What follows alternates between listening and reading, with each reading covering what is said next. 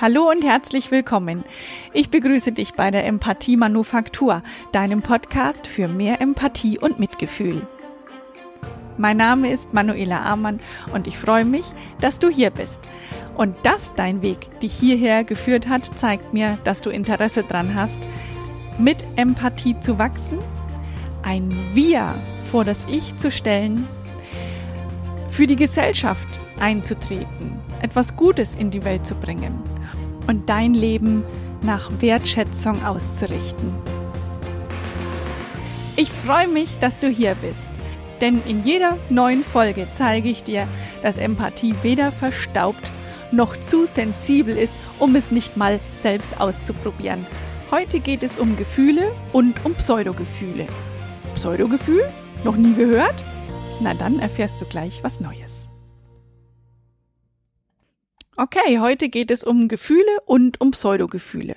Und ich kann mir vorstellen, dass die Unterscheidung beziehungsweise die Begrifflichkeiten für dich nicht ganz so ähm, bekannt, nicht ganz so geläufig sind.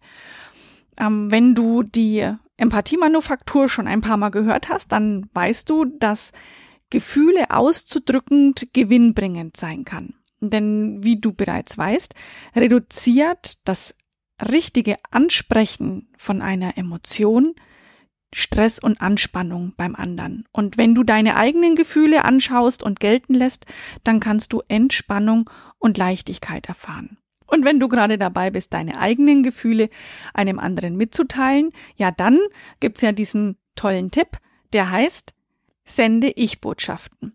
Und da kommt dann zum Beispiel raus, also ich fühle mich in die Enge getrieben. Oder ich fühle mich an die Wand gestellt. Oder ich fühle mich nicht ernst genommen. Ich fühle mich missachtet. Oder ich fühle mich überfordert. Das alles können Sätze sein, mit denen du definitiv Ich-Botschaften sendest. Und wenn diese Botschaft nun zum Beispiel neuen Führungskräften beigebracht wird, dass sie über eigene Gefühle offen und in der Ich-Form sprechen sollen, dann denkt sich derjenige, naja, nix leichter als das und probiert das dann mal aus und in der Praxis heißt es dann eben, es ärgert mich, wenn ich Aufgaben weitergebe und dann werden sie nicht erledigt, da fühle ich mich allein gelassen. Wenn du dir den Satz genauer auf der Zunge zergehen lässt oder nochmal eine Runde durch dein Gehirn drehen lässt, dann ist doch, da fühle ich mich allein gelassen, dahinter steckt kein Gefühl. Das ist ein Pseudogefühl. Und ein Pseudogefühl ist immer ein Vorwurf, ein versteckter Vorwurf an den anderen.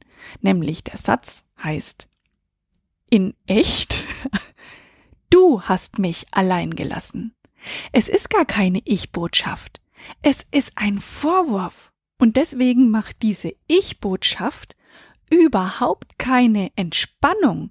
Das gibt überhaupt keine keine Stressreduktion, sondern beim anderen fördere ich und fordere ich den Stress geradezu heraus. Der spannt sich an, denn der merkt, boah, ich muss in Abwehr gehen. Der hat mir gerade einen Vorwurf gemacht, ohne dass es bewusst ausgesprochen wurde. Ich habe dir ja vorhin schon ein paar Beispiele für Pseudogefühle gegeben.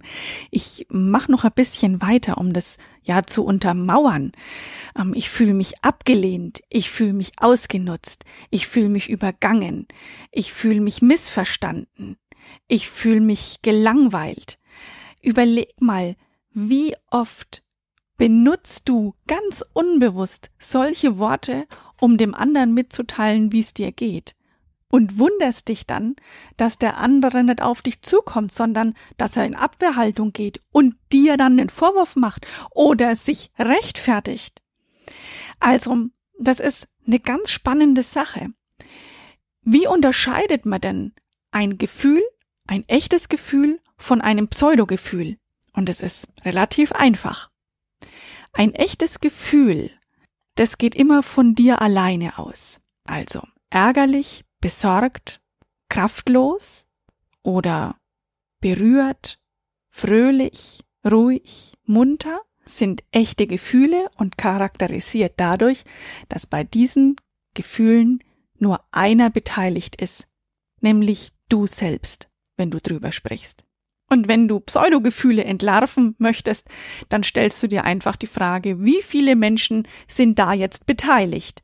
Und wenn der Satz heißt, da fühle ich mich in die Enge getrieben, naja, da müssen mindestens zwei Personen beteiligt sein. Anders geht es gar nicht.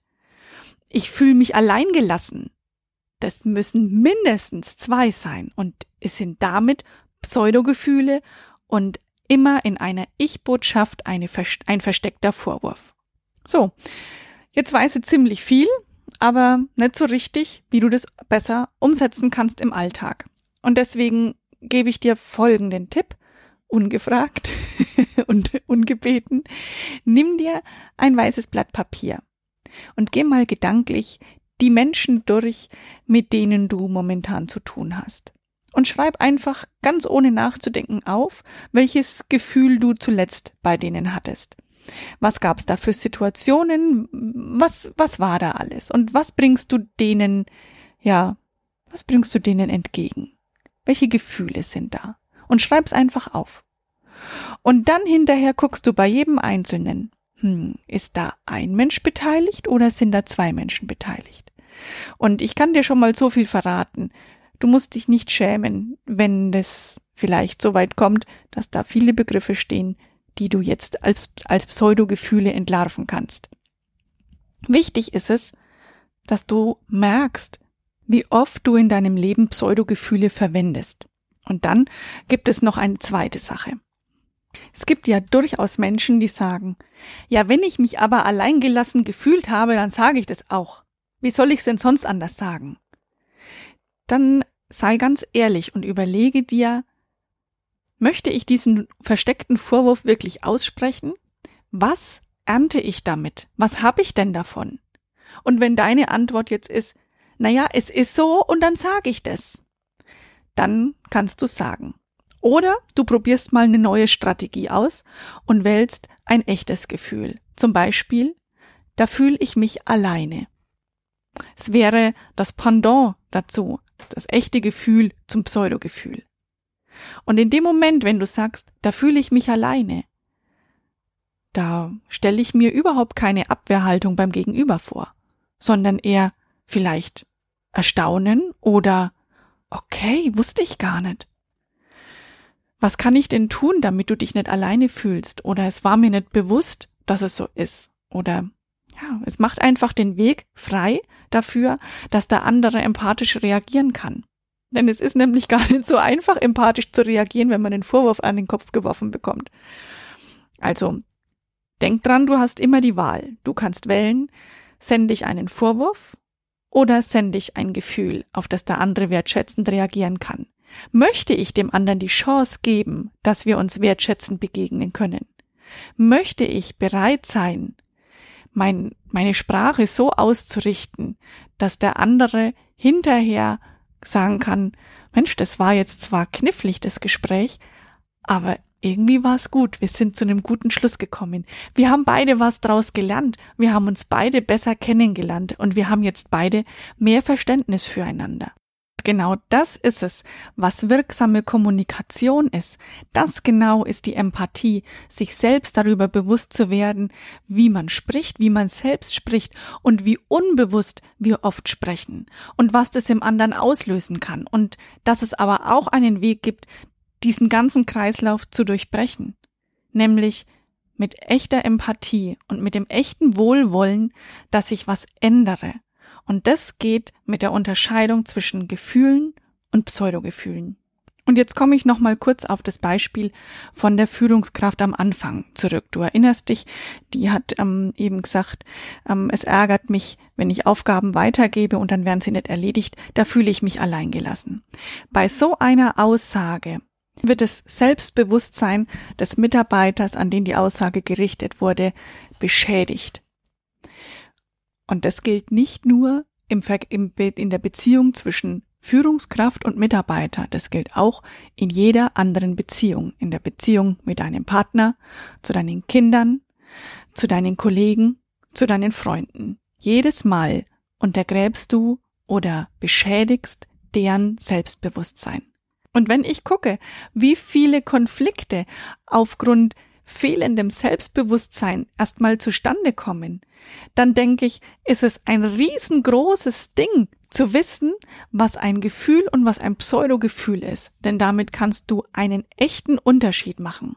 Und so wünsche ich dir, dass du diese Woche einen echten Unterschied in deinem Umfeld machen kannst mit der Wahl deiner Worte und mit dem bewussten Aussprechen und Fördern von Selbstbewusstsein in deinem Gegenüber.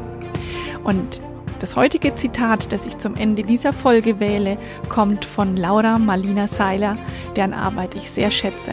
Und das heißt, du kannst nicht frei sein, wenn du voller Vorwurf bist. Lass los. Ich wünsche dir von ganzem Herzen alles Liebe und alles Gute und ich wünsche dir eine gute Woche. Nächste Woche hat die Empathie Manufaktur Geburtstag und das größte Geschenk, was du jetzt noch dafür tun kannst, ist, deine Stimme beim Deutschen Podcastpreis abzugeben. Den Link, den stecke ich wieder in die Show Notes. Ich freue mich auf nächste Woche. Alles, alles Liebe, deine Manuela.